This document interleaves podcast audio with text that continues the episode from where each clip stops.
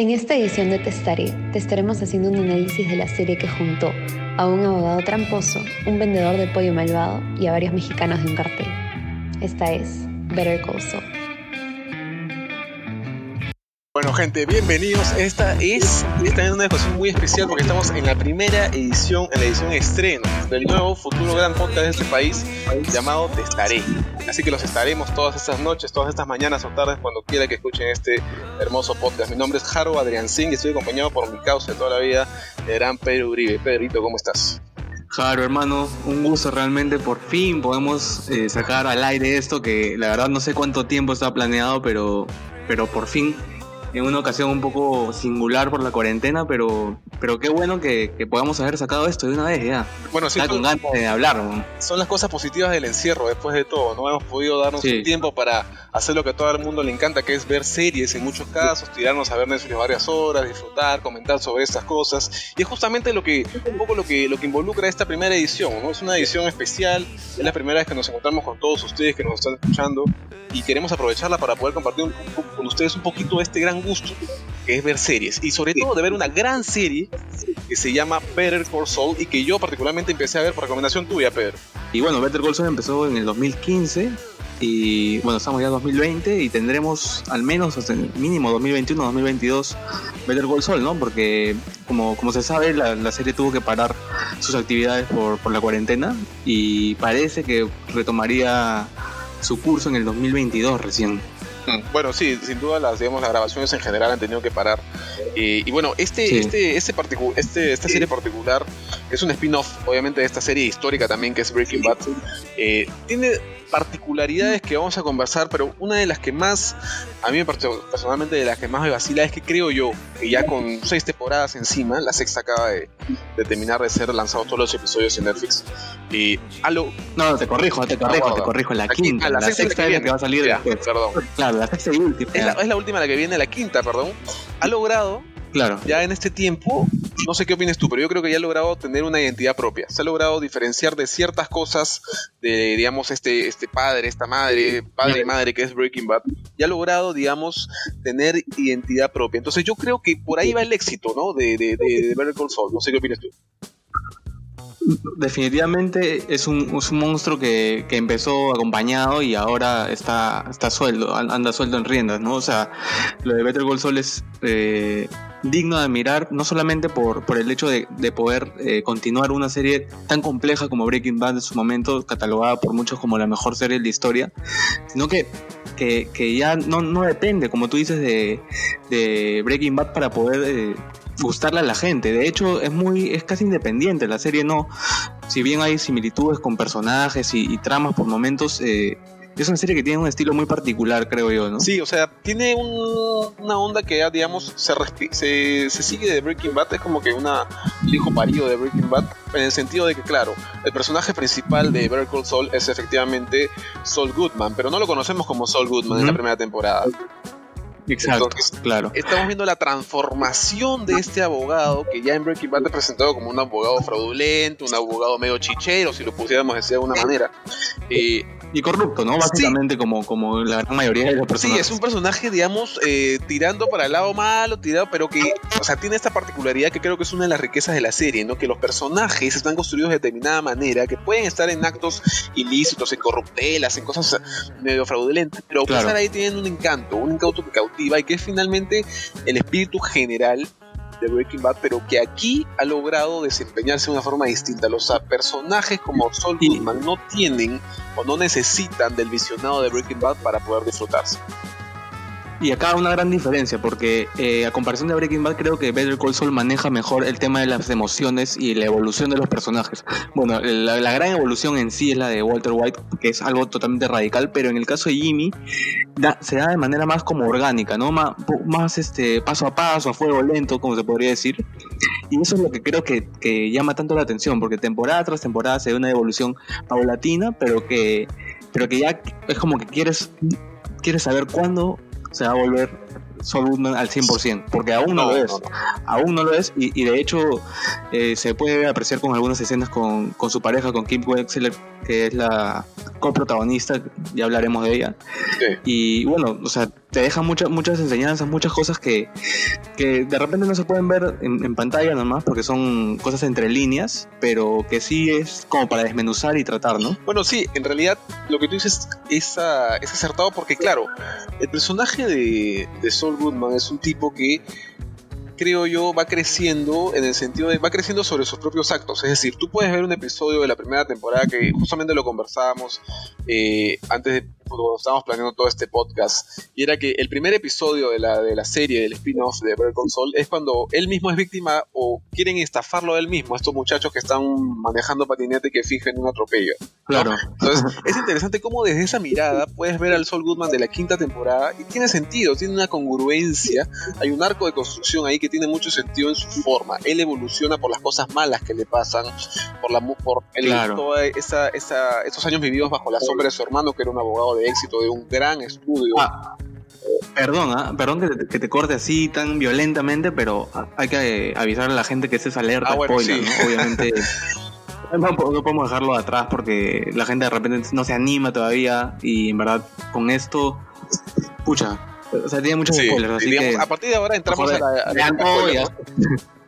Claro. Entonces, ah, bueno, lo, que te decía era eso, ¿no? O sea, el pata, eh, este, este personaje ha vivido, digamos, de una serie de acciones como la vivir en la sombra de su hermano, tener ciertos traumas de pequeños, infinidad de cosas que se van mostrando de a pocos en la serie y que lo construyen a la persona que es. Es casi como si él no, él haya luchado mucho tiempo contra esa naturaleza suya, pero finalmente la naturaleza siempre gana, ¿no? Es como que el árbol torcido se queda torcido, ¿no? Una cosa así.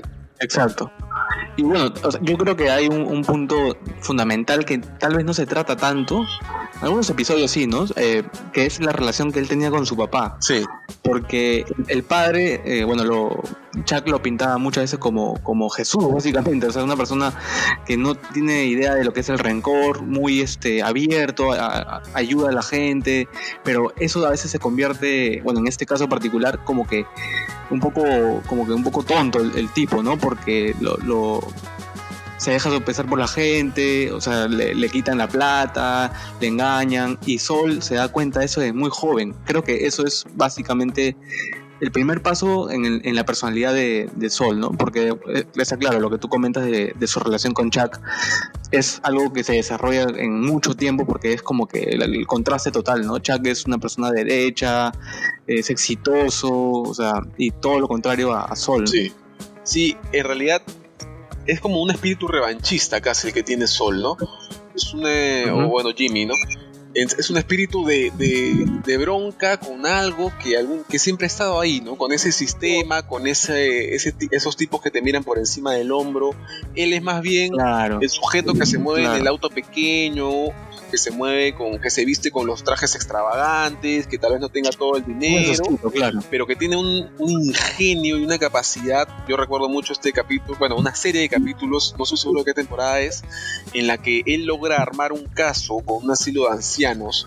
Eh, sobre una, una demanda grande, organizada, una demanda comunal. Sam Piper.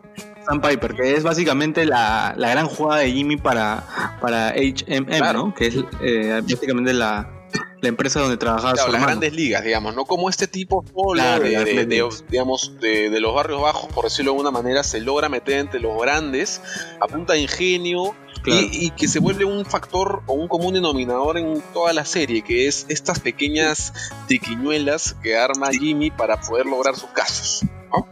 Desde lo más sencillo hasta lo más complejo, eh, logra hacer estas, estos armados, estas, estas conversaciones, estas conversaciones en ascensores, esta, estos convencimientos fuera de la ley para poder lograr sus objetivos, ¿no? Y esto es lo que le da un poquito el encanto a la serie, eh, porque se mueve, se mueve al margen de lo legal, se mueve por esos costados, ¿no? Por ese desierto que envuelve a la ciudad en donde se desarrolla la historia, y creo que por ahí viene mucho el encanto y paradójicamente las relaciones que él tiene son, eh, o sea, son muy, muy complejas para él, porque, bueno, su, su novia, Kim Wexler, es una, chica correcta, bueno, así se ve, se, así aparece al inicio, ¿no? Y poco a poco va evolucionando, ya hablaremos de ella. Eh, y Chuck también, Howard, otra persona también muy correcta, muy pegado a la ley, un abogado de primer, de primer nivel. Entonces, eso lo hace un poco más, ¿no? Como que más perverso tal vez al, personaje en ese sentido. Pero bueno, yo, si hay algo que he, aprendido con, con esta serie es que hay una como una crítica tal vez a, a cómo se vive, ¿no? A la sociedad, porque me parece que una de las grandes frases que puede dejar Better Call Saul es que el fin justifica los medios. Para mí, ¿eh? para mí es es una de las grandes frases que puede dejar. Sí, efectivamente sí, porque claro, es un poco, es la práctica común de todos los días de, Sol en su trabajo, ¿no? O sea, yo quiero lograr un objetivo y para lograrlo tengo que, digamos, tomar un camino, tomar un atajo, eh, que se da, el, que lo hace siempre, pero y aquí viene otro factor importantísimo, que viene no solo de, de Better Call Saul, sino que de por sí de la franquicia Breaking Bad, que es cuando tomas esos atajos, hay problemas. Siempre va a haber problemas, siempre va a haber enemigos, siempre va a haber, claro, va a haber un gruesos que aparecen ahí. Y ahí es cuando, digamos, cuando se enriquece mucho la serie, cuando entra en escena la mafia, el cartel, bueno, particularmente el cartel y los traficantes de drogas, ¿no? que son dos elementos que a la vez están enfrentados en la, serie, ¿no? que es el, digamos, el elemento narcotraficante gringo, eh, representado a través de Gus Fring, que es un tipo fascinante, y por el otro lado, digamos, el... Y, del, que no se sabe tanto. O sea, eso también es lo que más te, llama la atención, porque, bueno, viendo Breaking Bad y ahora viendo Better Call Saul, dices, oye, pero este tipo, o sea, ya, cuéntame algo más, o sea, cuéntame algo de su intimidad, y lo único que se sabe es que, bueno, le mataron al, al, novio. Sí, Gus, Gus Fring es un tipo, como decía, fascinante porque vive en la sombra, ¿no? Es un tipo muy oscuro muy muy muy pensante, muy, analítico, muy frío, calculador, muy tenebroso, pero lo que rescato mucho en el trabajo de este personaje en la serie, tanto en ambos casos, eh, es que no lo muestran solo de ese lado, no es un tipo de trazo grueso que esté ahí en la sombra, en su escritorio planeando el fin del mundo, sino que tiene otra cara que es la que se presenta en los Pollos Hermanos, su franquicia, ¿no? Y ahí la transformación, el contraste que hay cuando está con gente hablando de Pollos Hermanos, pero cuando está, y cuando está hablando de su negocio de metanfetaminas, es fascinante, ese contraste es uno de los más marcados creo en la serie. No, y es súper complicado, o sea, me imagino que debe ser eh, súper difícil para él interpretar este, este, este papel por lo, lo, que acabas de decir, o sea, como tiene que, ser de una, de una manera, o sea, sombrío, frío, eh, hasta asesino, díganle lo, lo, que, lo que quieran, pero al mismo tiempo tiene que cuidar un negocio, que es su, su pantalla, ¿no? O sea, si eso se va al tacho, él se va al tacho, ¿no? Entonces tiene que haber eh, al milímetro, tiene que pensar al milímetro todo, tiene que tener todo detallado, todo controlado para que, para que no le salga mal. eso está por un lado. Eh, y por el otro lado está, digamos, el cartel. El cartel que tiene esta raíz y bueno, sus integrantes son todos mexicanos. Y aquí viene la, lo, digamos, es una parodia casi, lo, lo divertido y es estos, estos escenarios donde siempre se presentan a los miembros del cartel, ¿no? En el, desierto de Nuevo México, eh, estas grandes tomas hechas en casi como una película de mafia, como una, o como una película del viejo oeste, efectivamente, de encontrándose en medio del desierto con dos vehículos y cavando la tumba de alguien, ¿no? Este elemento de Breaking Bad, esta mirada al viejo oeste, a las raíces estadounidenses del cine en parte, esa, es muy atractiva. O sea, de, las cosas que más destaco de, Better Call Saul y bueno, en su momento de Breaking Bad es la cinematografía que tenían, ¿no? O sea, es. Porque la serie en sí, o sea, tú ves. O sea, hace unos años ahora han cambiado un poco, pero lo normal no era. Lo normal era CSI, o sea, ver cosas así, ¿no? Este, o sea, algo más, más, más ligero, las tomas, los encuadres, la fotografía no era tan importante, pero ahora es como que ha, cambiado. Para mí, Breaking Bad, eh, a partir de, esta serie, eh, el mundo Breaking Bad, perdón, a partir de, esta serie, ha, hecho que todo tenga que evolucionar y ahora el paso a, Better Call Saul lo está superando tal vez, no sé, eso ya al final lo, lo vamos a debatir un poco sí, más. digamos, o sea, bueno, lo que sin duda es que ha abierto esta nueva vena, ¿no? Eh, y quizás nadie lo ha podido comparar a este, al flujo que, le metió a esa vena, porque claro, lo que hizo Breaking Bad, además de, ponerle más atención a los detalles, me acuerdo, perdón, Breaking Bad, me acuerdo de ese capítulo de la mosca, por ejemplo, de, Breaking Bad. Eh, claro, casi filosófico. Sí, es una cosa de loco, o sea, un, capítulo rarísimo. Pero, eh, además, es que Breaking Bad es casi como un Breaking Bad y, eh, por, consecuencia Breaking Soul son casi como una resistencia dentro de esta gran industria gringa, ¿no? Eh, con actores que antes de hacer la serie eran prácticamente desconocidos o de perfil bajo, dedicados muchos a las comedias o papeles, digamos, de menor rango, entre comillas. Eh, de, eso, de, eso, de eso estábamos hablando justamente hace unos días, o sea, eh, o sea, yo lo, hago un paralelismo con el fútbol, o sea, es, este es un equipo que no necesita de una gran figura, un Messi, un Cristiano Ronaldo para, para destacar. O sea, estamos hablando de, de, una serie Breaking Bad que tuvo un tipo Brian Cranston que le ganó a, los mejores, o sea, le ganó a Matthew McConaughey, a Woody Harrelson, al protagonista de Mad Men, que se me fue el nombre ahorita, le ganó a Kevin Spacey, o sea, le ganó a todos. Y por, ti, por, mucho, por mucho tiempo. Entonces, el, el, éxito definitivamente de, estas producciones radica en un trabajo en conjunto que hace que todos sean importantes en lo que, en lo que hacen, ¿no? O sea, el director, el, el director de fotografía, eh, los productores y muchas veces eh, en algunos capítulos, en la gran mayoría, eh, por ejemplo en Better Call Saul, el bot, Bob, este, el protagonista de Better Call Saul, no me acuerdo su apellido, él, él, él, también es productor.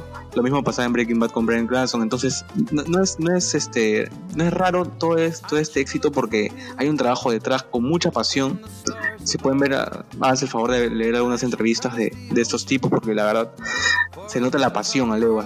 que, que, tienen y, eso, ¿no? Bueno, sin duda, porque el, el, la crew, digamos, de, de Better Call Saul tiene la característica particular que tú puedes ver un episodio cualquiera de la serie.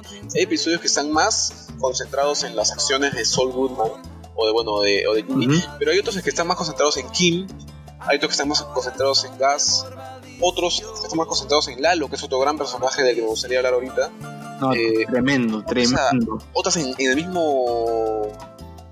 Carajo, Michael. Mike. Mike eh, entonces hay una variedad de personajes que te puedes entrar en cada uno. Es, es, una constelación que se ha armado. No están en una estrella particular, ¿no?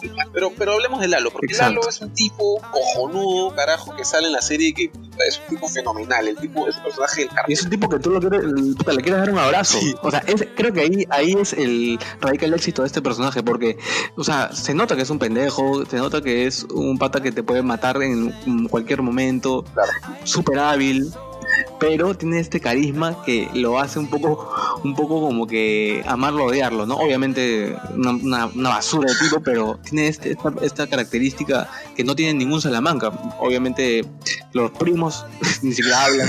Eh, es un tipo, un loco de mierda que la verdad, o sea, te espera simplemente balazos de él y, o alguna de esas cosas. Y bueno, el abuelo, el tío Salamanca, que es un muy buen personaje también, pero que creo que está un poco un escalón detrás de Lalo, sí, ¿no? Sí, la diferencia de todos con Lalo, y es un poco lo que hablamos, por ejemplo, de Gas, es que Lalo tiene estas dos caras, ¿no? Incluso mucho, mucho más que Gas, por supuesto. Lalo es un cínico que te puede estar sonriendo y abajo se está apuntando con una pistola, ¿no? Es un tipo tiene mucho sarcasmo, pero, pero al mismo tiempo mucha naturalidad uh, para, para, expresar sus sentimientos. Eso también es un, un punto que de repente no, no tienen otros. Sí, ¿no? sí, y sabes que me acuerdo, ponte del penúltimo o antepenúltimo episodio en el que este, tienen un encuentro. Lalo va al departamento de Saul Goodman y de, uh -huh. y de Kim eh, para, digamos, enfrentar o para, para interrogar casi a Jimmy y nunca pierde la compostura. Está sonriéndole todo el tiempo y le dice, bueno, pero cuéntamelo de nuevo, cuéntame tu experiencia de nuevo. Claro. Y le pregunta una, dos, tres, cuatro, hasta cinco veces.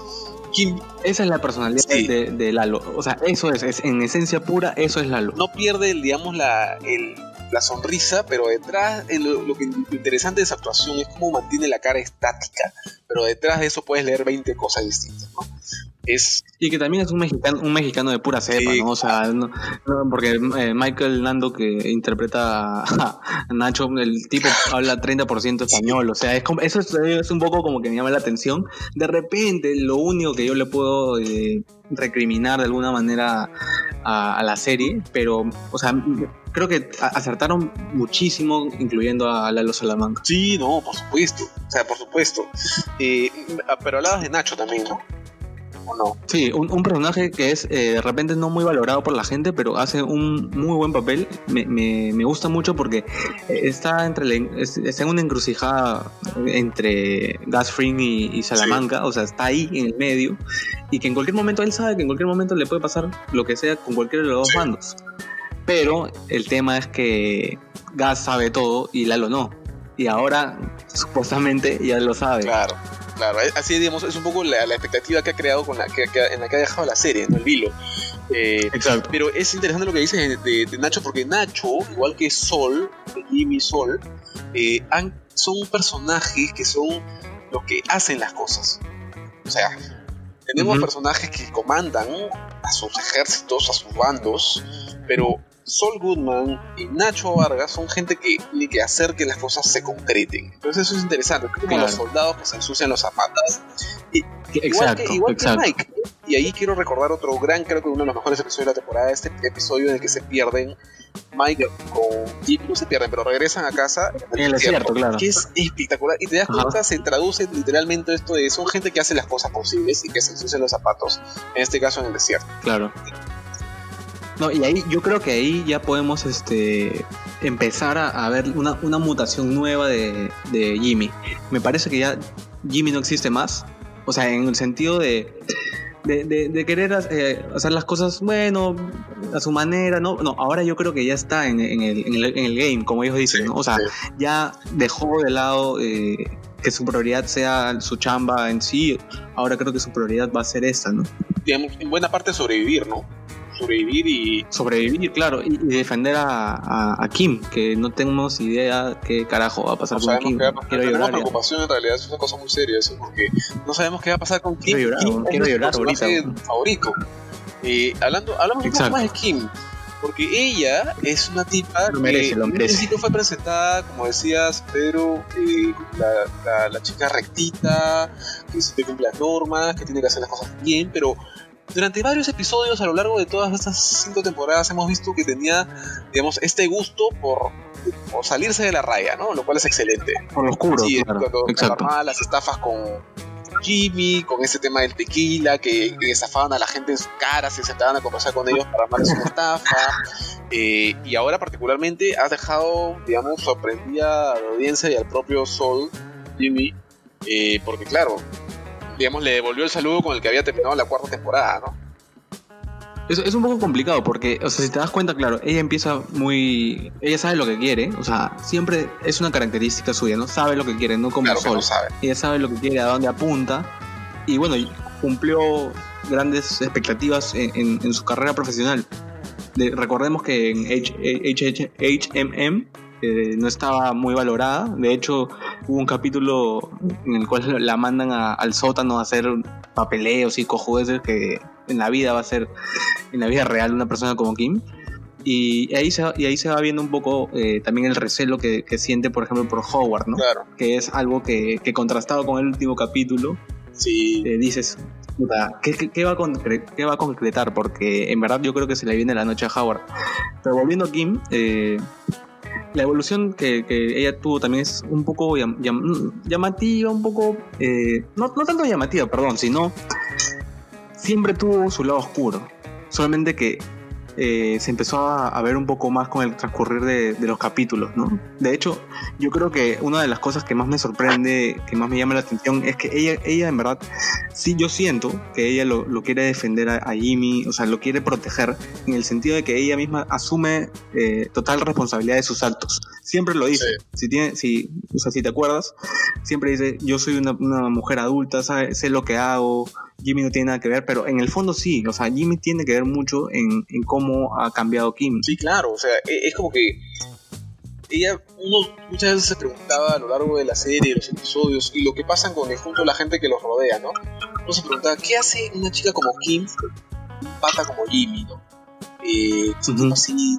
en la vida real debe pasar también. Claro, y por eso, no, no, digo que no, o sea, el, encanto de la serie es que tiene muchas cosas reales, y, y en qué radica esta realidad, que, bueno, simplemente Jim es esta puerta que, que, Kim tiene a este lado fuera del margen, ¿no? fuera de la raya. O sea, algo que es como casi su antónimo. Y ahí se entiende, ¿no? Hay una magia que se conecta entre ellos que es una. es una, claro, una relación muy particular. Hay una química ahí que se, que se retroalimentan entre ambos, ¿no? Porque al inicio, las primeras temporadas, de hecho, no, no hay muchas muestras de cariño entre ambos. Son un poco, sobre todo aquí, más seca, ¿no? Un poco más. Pero, pero ya en la cuarta, en la quinta, ya como que se, hay más escenas besándose, hay, hay más escenas abrazándose, llorando. O sea, eso también eh, denota la la, relación, cómo, cómo evoluciona también en, el transcurrir de, los capítulos, ¿no? De hecho, bueno, eh, creo que la gota que derramó el vaso ya para Kim fue el, eh, el caso, el capítulo que se denomina eh, Goodman versus eh, Ah, el cagadón de mesa verde. Esa, esa, jugada que la verdad no se le esperaba a nadie, o sea, nadie, ni siquiera, ni siquiera los propios directores. Pero, o sea, y ahí es como que dice, o sea, tira la moneda, si sale sello, pues si sale cara, voy con todo. O sea, y ahí se arriesgó a decirle lo que realmente quería y creo que fue su salvavidas, ¿no? de alguna manera, como que un poco complicado. Me parece que en el fondo Kim, hay una parte de Kim que quiere salirse de eso, pero la gran mayoría al parecer no. Sí, o sea, y lo, lo, que nos ha dejado la, la, la, quinta temporada del final es este, al parecer, ya el salto de garrocha ha terminado para Kim, ¿no? Ella ya pasó al otro lado ahora es ella quien quiere comandar un poco la, el lado fraudulento, ¿no? Hay un plan que han, digamos, establecido entre ella y Sol, un plan arriesgadísimo por, para, digamos, como lo que decías, ¿no? Para que se le venga la noche a Howard. Eh, y, que, y que Sol no está tan convencido. De hecho, la que está 100% decidida es Kim. Sobre todo, yo creo que lo que, lo que o sea, la, ella se decidió cuando, cuando le habló Howard en, el, en, la, una de las escenas del último capítulo. Y le dijo, este, le dijo básicamente su vida, ¿no? O sea, y o sea, se la pintó de, de, cara, o sea, se la pintó, le dijo, tú no conoces a Jimmy, pareciera, algo así. Y entonces Kim le dice, no, el que no lo conoces eres tú, no sé qué. Y al final Howard remata con, ¿sabes quién lo conocía? Eh, Chuck. Y ahí se va. Y como que yo creo que eso hirió también un poco sus, sentimientos, ¿no? Sí, sí, sin duda, sin duda. Y, la gran incógnita será cómo, cómo que ella, cómo termina, qué pasa con Kim, ¿no? O sea, no... Hay varias teorías que, digamos, eso es, otro motivo para otro momento, pero en realidad eso, eso, es lo que más, más nos, nos, nos, este, nos, inquieta, pero también no nos podemos olvidar de que hay unas escenas en blanco y negro que, sí, sí que bueno, que bueno, es post Breaking Bad, de hecho, ¿no? Ya hay un, un, rompecabezas que la gente tiene que armar, sobre todo los que no han visto Breaking Bad. Pero que ya es, la, es el tercer eh, personaje, por decirlo de alguna manera, de, de Jimmy, que es Jen Takovich, sí, Ya post Breaking Bad, como dices, en estas escenas en blanco y negro, donde trabaja como cocinero en, en Cinnamon, ¿no? En Cinnamon y, o sea, lo que me da risa es que eh, este weón de Jimmy él, fue lo que dijo en el último capítulo, si no me equivoco, de Breaking Bad, o penúltimo, perdón. Eh, con suerte voy a terminar trabajando como gerente en Cinnamon. Puta, y así, así fue. o sea, y, otra cosa que me, sacó así de. me voló la cabeza. Bueno, ya pasaron algunas semanas, pero salió esta, esta escena, eh, salió a la luz de nuevo esta escena de Breaking Bad, una de las primeras, en la que Saul Goodman es este secuestrado, pues, ¿no? Ah, por este Jesse. Y Jesse. Y les pregunta, este, los mandó Lalo, yo no fui, fui Ignacio, dice una, una cosa así. Y, o sea, ¿cómo puede ser que esas mentes puta, tan brillantes como la de Gilligan y Gould hayan ideado eso? Estamos hablando de una serie que empezó en el 2006, si no me equivoco. O sea, o sea, y 2015 empezó ver el Golson, o sea, es una locura. Han, una locura. todos los cabos, digamos, todo el rompecabezas, como decías, han armado de una manera de verdad magistral. Es una serie que ambos, desde acá, les, estaré, les estaremos recomendando constantemente siempre, porque es una serie notable, que todavía no termina, todas las temporadas están en Netflix, las pueden disfrutar. Eh, porque de verdad es una serie que vale la pena, la pueden revisionar como tú has visto con tu, tu viejo Pedro, no, eh, o sea, yo, yo la verdad, o sea, en mi casa mi mamá no me soporta porque yo paro con mi viejo bien, veía Breaking Bad hasta hace unos días, eh, perdón, este, Better Gold Sol, y a mi viejito se olvidó un poquito de, de mi vieja y bueno, yo soy culpable, ¿no? Bueno. Pero, o sea, vale la pena, vale la pena verla de nuevo. Yo, yo recomiendo a la gente que la vuelva a ver porque hay cosas que por ahí algunos uno se pierde, ¿no? Y sobre todo personas como nosotros que hemos visto, o sea, desde que empezó, estamos hablando en el 2015, recién ha terminado la, la penúltima temporada 2020. Entonces es un poco complicado eh, seguir ese hilo de una manera más, más razonable, ¿no? O sea, sí, es imposible que no te olvides de algunas cosas. Yo recomiendo que la vuelvan a ver. Un capítulo al día, una cosa así, bacán. Y, se van a acordar de muchas cosas. Sí, y, van a poder además llegar a lo que estamos, a lo que estamos por ir, que es este debate constante que se puede armar entre los fanáticos de la, de la franquicia en general, ¿no? Porque ya tiene, es una, es una franquicia que tiene dos series. Es una, marca, tiene una identidad ya. Una serie histórica catalogada como una de las mejores de la historia, otra que está en camino, que todavía no termina, tiene la película El, camino justamente. Eh, y nada, bueno, la pregunta, la gran pregunta que siempre uno se puede hacer y que es inevitable a pesar de que las comparaciones son odiosas es que, ¿cuál? ¿Ha llegado a, ha llegado a superar Better Call a Breaking Bad? ¿Qué dices? Mira, como tú bien lo dices, todavía queda una temporada por, por ver y, es imposible poder respondernos eso hasta, hasta, que acabe, ¿no? Porque, a ver, mira, yo no soy un experto de Game of Thrones, definitivamente ni siquiera la he visto, o sea, he visto unos cuantos capítulos nada más, pero sé que la última temporada terminó por por mutilar muchos sueños de la gente, por, o sea, por bajársela por completo. Entonces, no, no, no creo, sinceramente, que Better Call Saul vaya por ese camino. De hecho, yo siento que va a ser mucho mejor la sexta que la quinta. Sí, sí, Pero sí iría, con cautela porque una temporada es una temporada y puede ser eh, para bien o para mal. Es el cielo o el infierno. Yo siento que está encaminada para cerrar con broche de oro. Incluso se habla, se especula de que podría haber una película de Jane, de Jane Tokovich. No se sabe, esperemos que haya alguna novedad al respecto. Pero no me atrevería a decir que Better Call Saul ha superado a Breaking Bad hasta ver la sexta temporada, pero de que la ha igualado a un nivel superlativo definitivamente. Incluso a mí me gustan algunas cosas más, o sea, me parece que no he necesitado de, tantas matanzas, de tanta violencia para, para impactar en la gente. De hecho, con las historias, con las historias humanas dentro de la serie ha compensado muchísimas cosas. Sí, la, la capacidad para, digamos, manejar de forma paralela tantos personajes y tantas subtramas que a veces se, se, condensan en un solo episodio y ahí empiezan y terminan y no dejan por eso de ser notables, es un poco la virtud que tiene Better Call Saul, además eh, de que, claro, como dices, todavía no termina y Breaking Bad está, digamos, en el Olimpo porque justamente logró redondearse en todas sus temporadas una serie sólida que manejó un nivel y que lo mantuvo y que lo mejoró. Vamos a ver si Better Call Saul puede hacer lo mismo. Y efectivamente la pregunta está abierta y va a seguir abierta incluso cuando termine la película, la serie, perdón, y todo lo demás. Pero, digamos, siempre... Y lo que sí me gustaría es que, eh, claro, lo que sí me gustaría es que la gente pueda, bueno, las, las redes sociales de, de, esa pequeña comunidad que se, ha, que, ha empezado con, que ha empezado con dos personas y que espero que eh, esté en el corazón de muchas más, eh, está ahí. Entonces, dejamos en nuestras redes oficiales Te Estaré Podcast en Instagram y arroba Te Estaré Podcast en Twitter.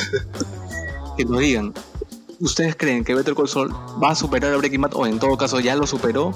¿Qué personajes les parecen más ricos en, en Breaking Bad o, eh, y en Better Call Saul? Porque, por ejemplo, para mí, eh, Mike en Better, en Better Call Saul resalta más que en Breaking Bad, por ejemplo, ¿no? Por citar un ejemplo. Para ti, no sé qué, qué personaje te, te da esa sensación o al revés, por ejemplo? Me, parece que, bueno, coincido contigo en el caso de Mike, creo que se explora mucho más y que se muestran un poco más sus estos uh, estas complicaciones internas que tiene, el tema con su hijo, el tema con la esposa de su hijo, con su nieta.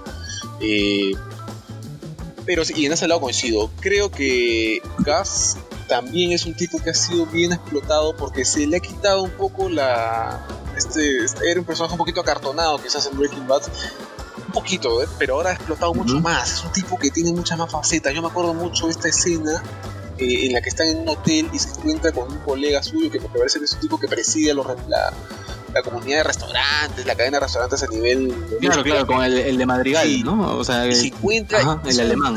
que está tan vulnerable, que está arrodillado, hablándole del otro, sí. está de loco, ¿no? Entonces creo que Gas no, porque ha evolucionado mucho en, en Better y ahí, y ahí te das cuenta de que este mundo de, la droga, que es un mundo de mierda, porque la verdad es un mundo de mierda, eh, cómo vive, hay momentos de, la vida de, un, tipo como Mike que dentro de todo es es macanudo, el tipo es un, crack, pero que tiene que estar embarrado en esta huevada y, y otros personajes más como, no sé, Nacho Vargas, otros más que, están embarrados lamentablemente en este mundo. cómo te das cuenta de que esto es gigante, eso no, no está tan expandido que no tenemos ni idea de verdad de quiénes son los capos detrás de, estos capos. Sí, sí, así que bueno, estaremos, los estaremos efectivamente esperando. Los estaremos. estaremos esperando en las redes para que escuchar todo, bueno, para leer todos sus comentarios y les estaremos respondiendo. ahí se están, se están cagando de la risa con el título de, del podcast, pero, bueno, pero ya está claro, ¿no? Te estaré, te estaré contando lo que mis, mis sensaciones de lo que estoy viendo. Claro, y los estaremos esperando y escuchando y leyendo y todo lo demás. Eh, así que. Así que no se olviden, ¿ah, Jaro? Que no se olviden de las redes. Te estaré podcast en Instagram y te estaré podcast también en Twitter. Búsquenos ahí busquen ese episodio y déjenos todas las recomendaciones de las series que quieren que hablemos. Si tienen alguna caleta por ahí que dicen, oye, sí, yo descubrí una serie de puta madre nadie la ve, pero la ha visto todo el mundo, no importa, pásanosla igual porque la vamos a revisar. Revisamos contenido de todo tipo y lo importante es que lo conversamos con ustedes para que lo puedan disfrutar y tener otra mirada más Película. Exacto, películas, series, ya sea de Netflix, de HBO, de lo que sea. Y también me gustaría que, para cerrar, que nos, que nos comenten un spin-off ¿De qué, ¿De qué personaje te gustaría ver? Ahí está, eso me gusta. ¿A ti de cuál te gustaría? A Serraria. Sí, nomás, a toque. De Gustavo Fring, sin, sin pensar, de Gustavo Fring. Ya, pero ya, pero no vale, que no sea de Breaking Bad. Ya no vale, no vale, no La gente no puede decir Gustavo Fring. No, no, pero que no sea de Breaking Bad, de otra serie. Ah, de otra serie. Ahí, sí, ahí sí me agarraste, ¿eh? ahí sí me agarraste. Lo tengo que pensar para el otro capítulo. Ya, habla, eso puede, ser un buen, eso puede ser un buen capítulo. El espino sí que, tú harías, así que tú dirigirías, que si tú tuvieras toda la plata del mundo y pudieras revivir a cualquier actor o actriz, tú la haces, ¿Qué te parece? Claro, puedes chapar una película, un libro, lo que sea, y ahí por ahí ves algo, algo importante también y se te ocurre algo, ¿no? Nos Quedamos así, entonces ese es el compromiso para la próxima. y nada, gente, ha sido como siempre un gusto.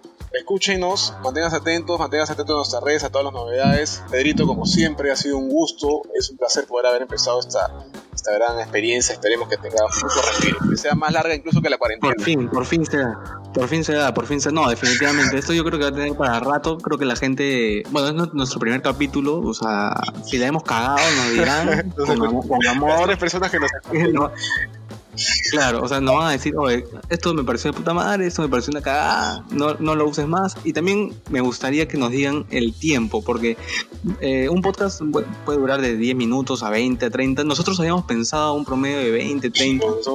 pero, ¿qué, qué, pero claro, nos hemos pasado un poquito porque así lo demanda esto. Pero, ¿qué les gustaría de repente la duración? Eso es como un cachito nomás, ¿no? Sí. Sí, así que nada, estamos atentos a todos sus comentarios, a todo su feedback, como se dice. Eh, así que, como siempre, Pedrito, un abrazo a la distancia, porque esto está siendo grabado a distancia de manera muy responsable, por supuesto. Muy responsable, respeten por favor, queda poco tiempo, igual no salgan después, no la caen, nadie sabe lo que puede pasar. las manos, no jodan, por favor. Un abrazo a la distancia a todos, sobre todo a ti, Pedrito, ya será para la próxima. Un abrazo, Nos escuchamos pronto. Nos estamos encontrando. Chao.